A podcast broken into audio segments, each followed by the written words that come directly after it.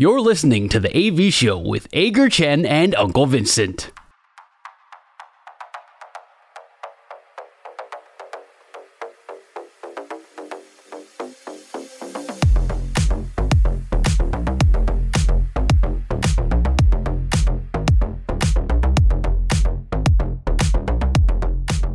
两好三坏满球数是我们节目的最后一个单元，我们互相问对方问题，双方答案相同的时候是好球，意见不同的时候就是坏球，三正或者是四坏单元就会立刻结束。但是如果到了两好三坏满球数，我们就会决定谁请谁吃饭。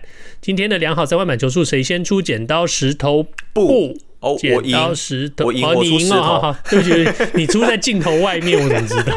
哦，对不起哦。OK，来吧，那你先问吧。你先问，你先问，我赢哎。哦，我先问，OK，好。呃，你今天节目提到了大谷翔平，所以我就来问一下大谷翔平的下一站，OK？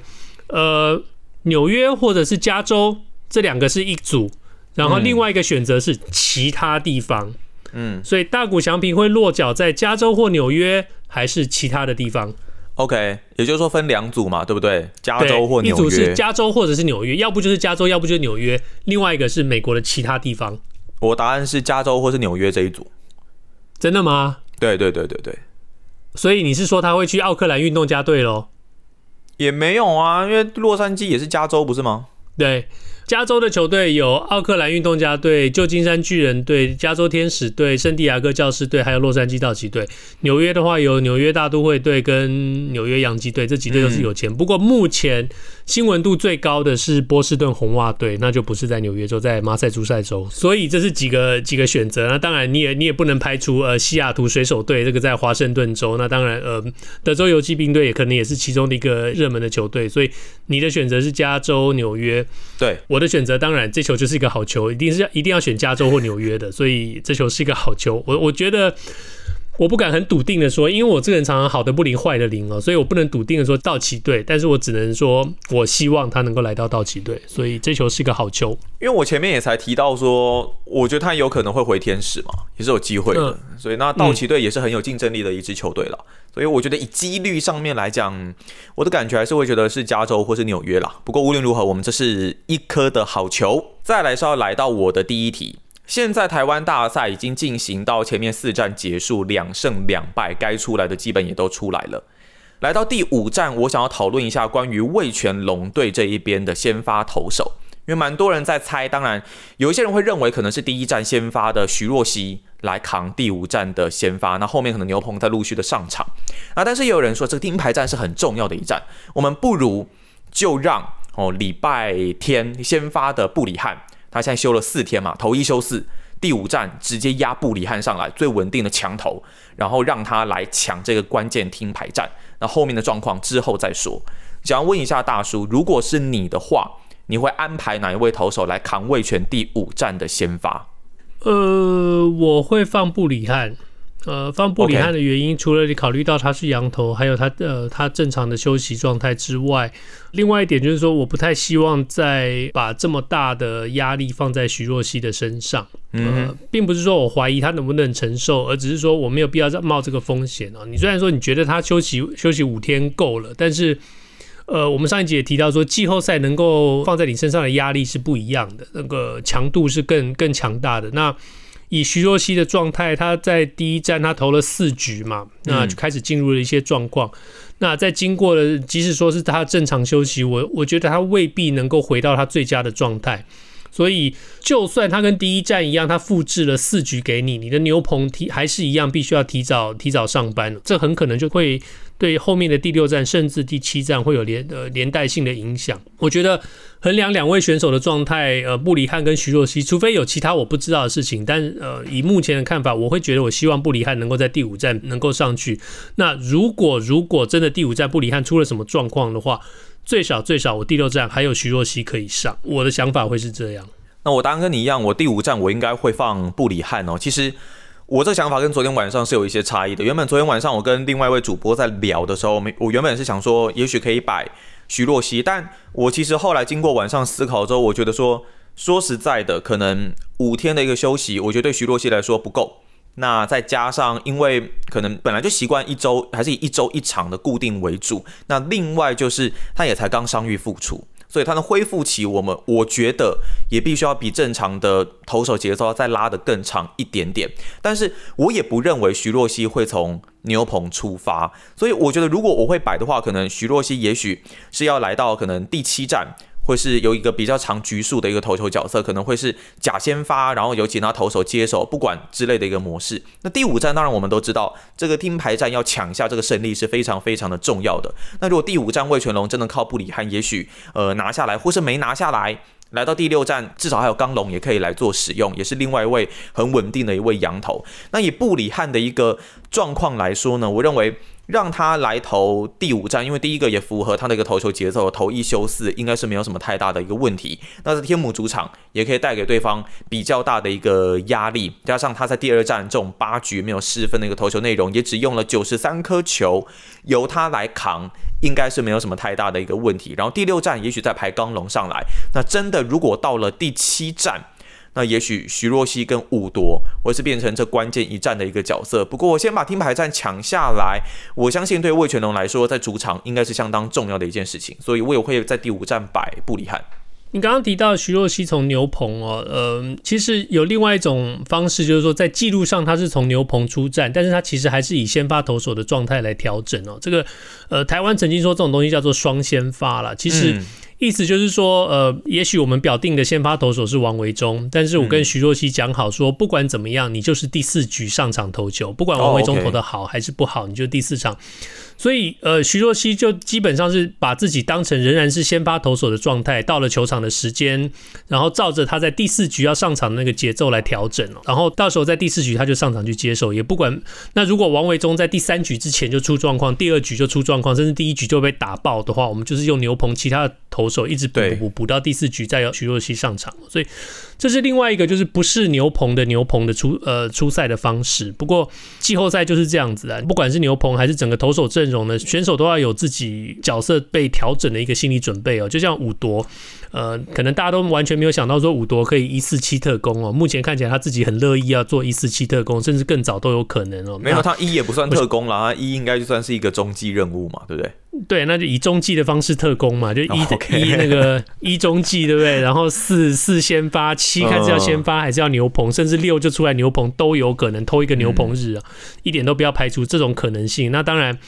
最堆心瓜的当然是富邦啊，他们可能会想到富邦的球迷可能会想到说，这个这个五夺为什么跟我们的五夺不一样啊？所以 是这样吗？而且现在好像明年如果投到一定局数，就本土球员资格拿到了。对，那但是我我相信有很多球迷会说，那是因为你们富邦的颜色不对，中华职棒好像蓝色的球队从来都从来不是很好。但是不管怎么说，我希望富邦的蓝色坚持下去。我觉得这个球这个联盟还是需要一点蓝色。我 anyway，我们目前的状况是良好球。OK，接着是我的第二题。我的第二题，我们稍微转一个弯，我们来关心一下台湾的职篮。在这个星期，Plus League 宣布从公司制改为协会制。呃，这个细节我们有机会的话，我们可以再讲一下。不过反正就是说，呃，联盟的这个角色，以前这个联盟公司或联盟办公室，不管你要说什么，以前联盟来主导这个状态，由由联盟来跟各个球队来竞争盈利的这个状态，我们把它改掉，联盟就变成一个协会制，就由联盟来负责球队的形象，就跟我们大家所习惯的这个职业运动经营的方式会稍微接近一点。但是更重要的是，呃，目前的营运状态，协会制呢，就跟 T One 这个联盟是完全一样的。那你觉得这会不会是这两联盟合并所迈出的第一步？会，我我觉得会。我是我是认为说，这两联盟迟早是必须要整合的啦，因为整合我觉得有蛮多的一些好处。第一个当然是我们的规章制度可以比较统一，那或许可以有比较高的几率来避免掉可能像之前林炳胜的一个事件，合约上面的一个状况，也许两边的一个痛调不同啊，所以会有一些呃错误或是误差来产生。那另外呢，还有就是近期当然假球状况是比较沸沸扬扬一点嘛，我也希望说，如果真的有做了一些的整合之后，我认为可以在整个机制上面，在整个执行力上面，因为 Plus League。目前就目前爆出来的各种状况来看，Plusly 是比较没有受到这个影响的。那之前陈建州前执行长其实他有说，那他现在好像回来当副会长了，对不对？对，所以他之前其实也有说，这个他们的防堵可能也有导入这个美国那一边的一个制度等等。不管是不是真的有用，两个联盟整合在一起有统一的规章制度，对我来说我会觉得比较放心。那我也觉得说这样子球员也有比较一个好的共同目标，这一军舞台也不会来的这么的泛滥，就实力的提升上面，我觉得可以有所提升。但是这个所谓的整合第一步，另外还有一个地方，就大家会怀疑的原因，是因为为什么会被说为整合第一步？是其实 Plus l e 在今年也改成四节八人次的这样子的一个洋将，原本是四节七人次嘛，那。当然有很多人觉得这并不是一个好现象，因为可能会剥夺本土球员的上场时间。那但是也有人认为说这会提升整个竞争力，只是这有可能也是在准备慢慢朝向整合来做调整。但当然有人会觉得说，为什么是 Plus League 要去适应 T1 这样子的一个制度，而不是 T1 来去适应 Plus League？但我们也知道台湾篮球、台湾棒球水都很深，背后呢有很多可能他们的运作我们并不清楚，所以这部分就不多做更多评论。但是透过这些动作，我会认为。确实是有整合的一个方向在慢慢的前进，所以我觉得是啊，我觉得会。我打算跟你一样，所以我们三好球、三个快速直球、三振出局。我觉得这确实是联 呃合并的第一步哦。就像你刚刚说的，第一个呃两个联盟都要慢慢走向统一。另外一个就是说，我们之前如果把 SBL 一起算进去，我们我们说过很多次，就是十七支球队真的有点多的有一点点吓人哦。你其实。呃，确实需要得到一点整合。那这两个所谓的职业啊，SBL 我们都说是半职业。那这两个真正他们全职业这个联盟，十一支球队能够慢慢往这个整合的路线去走，其实是蛮好的。因为其实在今年球季结束之后所冒出的这些假球风波之前呢，其实我也分享过我去看现场比赛这个经验哦，其实是经营的非常成功。这个主场给观众这个体验也非常非常的好。你会觉得说。反而会觉得说，如果场上的竞争能够再激烈一点、再精彩一点的话，我们真的会有一个属于我们自己的一个直篮，我们自己的一个 NBA 的那种感觉，就是那个。观战体验那个的感觉，其实是真的非常非常好的。不管怎么样，如果台湾的职业篮球、职业运动整体能够继续往前进步的话，这都是一个好事。所以，呃，慢慢进入一个比较正轨、比较属于世界主流的职业运动的一个运作方式，我相信这对 Plus League 来说也是一个一一件好事。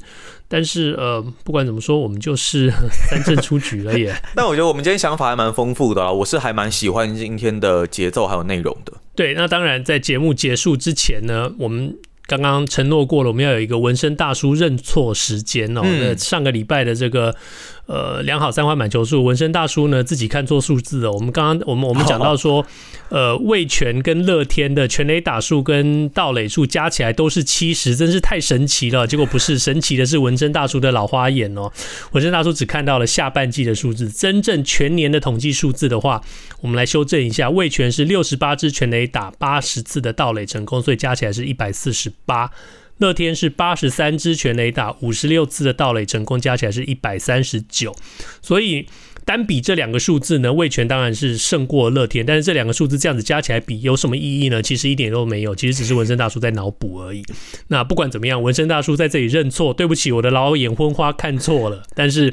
呃，很高兴台湾大赛打得这么精彩，我们连连续两个礼拜都可以讨论到这么精彩的节目内容，也希望大家喜欢。以上就是这个星期的 AV 秀，今天是十一月九号星期四，希望大家这个星期比上个星期更好。如果你喜欢我们的节目，Apple Podcast、Google Podcast、Spotify 还有 YouTube Podcast 上赶快订阅起来。Podcast 好处就是不管我们什么时候录音，大家都可以在自己想要的时候听。也希望你在我们的 Facebook 粉丝专业上留言与我们互动。我们下个星期见，拜拜。